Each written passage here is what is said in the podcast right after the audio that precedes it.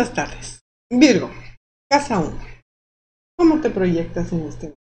Bien, Virgo. Eh, por cierto, felicidades a todos los Virgo. Feliz cumpleaños para todos. Eh, veo que te estás proyectando como una persona un tanto infantil, moderada, gastalona. Y ese no es el problema, el problema es los planetas que están ahí. Este mes tendrás que enfrentar a nivel hijos, a nivel... Y básicamente hijos o placeres. Esta gran energía de Marte-Plutón está causando o requiere, está solicitando, está obligando una gran transformación. Una gran transformación. Esta energía, si tú no la aplicas de forma positiva, te va a destruir a ti mismo, te va a lastimar y va a romper todo lo que está a tu alrededor o tú mismo lo vas a romper. Si lo aplicas positivamente te va a dar una gran energía física, una gran disciplina, una gran fuerza y un gran deseo de mejorar y seguir adelante.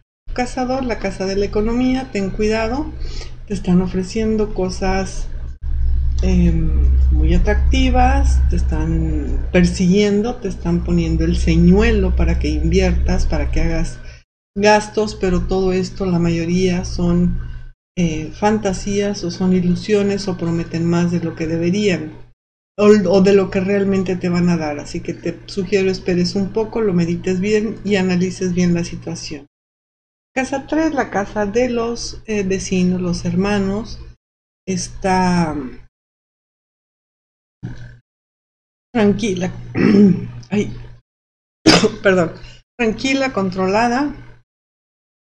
Aunque sí sería bueno que usaras tu ingenio, tus habilidades para mejorar tus relaciones tanto con tus vecinos como con tus hermanos.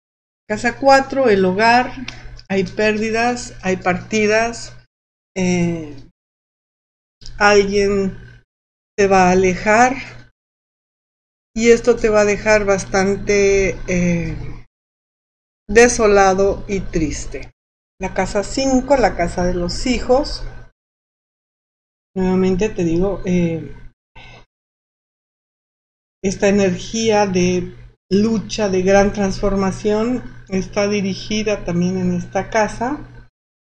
Requiere de un gran esfuerzo para que controles esta energía, para que controles esta fuerza que te está llevando a modificar todo y no acabes destruyéndolo.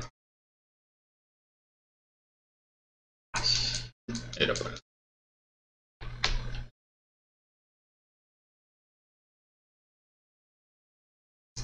destruyendo todo lo que está a tu alrededor. Destruyéndote a ti mismo. La casa 6, la casa del trabajo cotidiano. Bueno, eso para ti no es un gran problema, te encanta ese tipo de trabajo, eres muy metódico, muy, ordenado. Aunque una mujer pudiera, eh, tu jefa, ser traerte malas noticias y estar perturbando tu trabajo cotidiano y hacer que no sea tan agradable como lo es habitualmente. La casa 7, la casa de las sociedades y de la pareja, nos dice que hay éxito, no como el que mereces, no como el que desearías, todavía no es momento y hay cosas ocultas por ahí que deberías investigar y ver que te están perjudicando. La casa 8, la casa de las grandes transformaciones. Hay posibilidad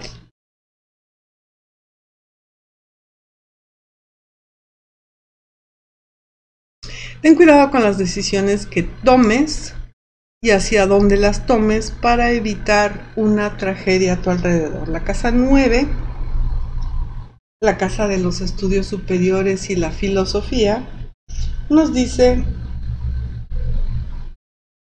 que también a este nivel eh, no debes permanecer sentado y tranquilo con lo que has logrado, debes esforzarte más eh, transformarte aún, aún más y ser una mejor persona, quizá encaminarte o acercarte a gente joven que pudiera eh, orientarte hacia dónde debes encaminar tus pasos.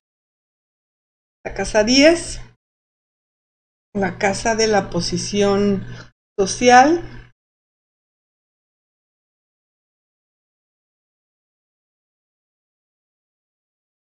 me dice que hay placeres que se están perdiendo. Em, por una falta de creatividad podrías perder este nivel. La casa 11, la casa de los amigos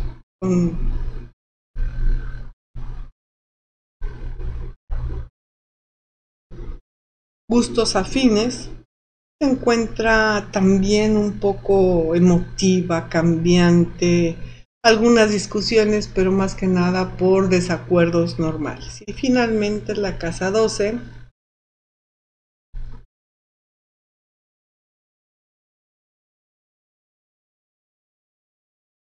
La casa de tus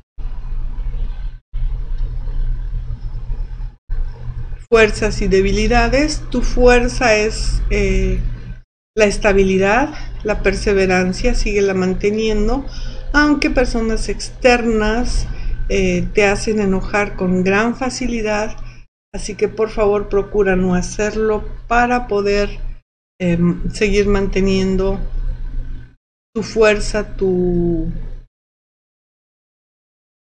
capacidad de eh, mejorar, de trabajar, de elaborar y de hacer cosas eh, metódicas y de gran detalle. Bien, terminamos con Virgo. Vamos a preparar la lectura para Libra.